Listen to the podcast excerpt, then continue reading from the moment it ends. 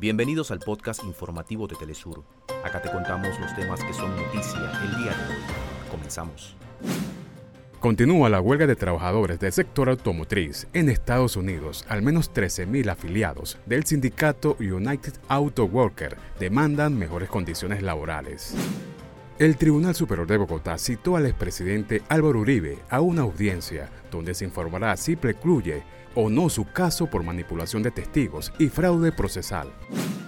Fiscalía General de Venezuela emite orden alerta roja a Interpol contra el exdiputado Juan Guaidó por delito de traición a la patria, usurpación de funciones y robo de activos de la estatal PDVSA. Aumenta 89 el número de fallecidos en Siria tras el ataque terrorista contra la Academia Militar en la ciudad de Homs. El Boca Junior eliminó a Palmeiras para avanzar a la final de la Copa Libertadores. Y en la movida cultural le reseñamos que la Quinta Bienal del Sur, Pueblos en Resistencia, transcurre con nueva sede, que será inaugurada en municipio centro norte costero de Venezuela. Hasta acá nuestros titulares. Para más información recuerda que puedes ingresar a www.telesurtv.net.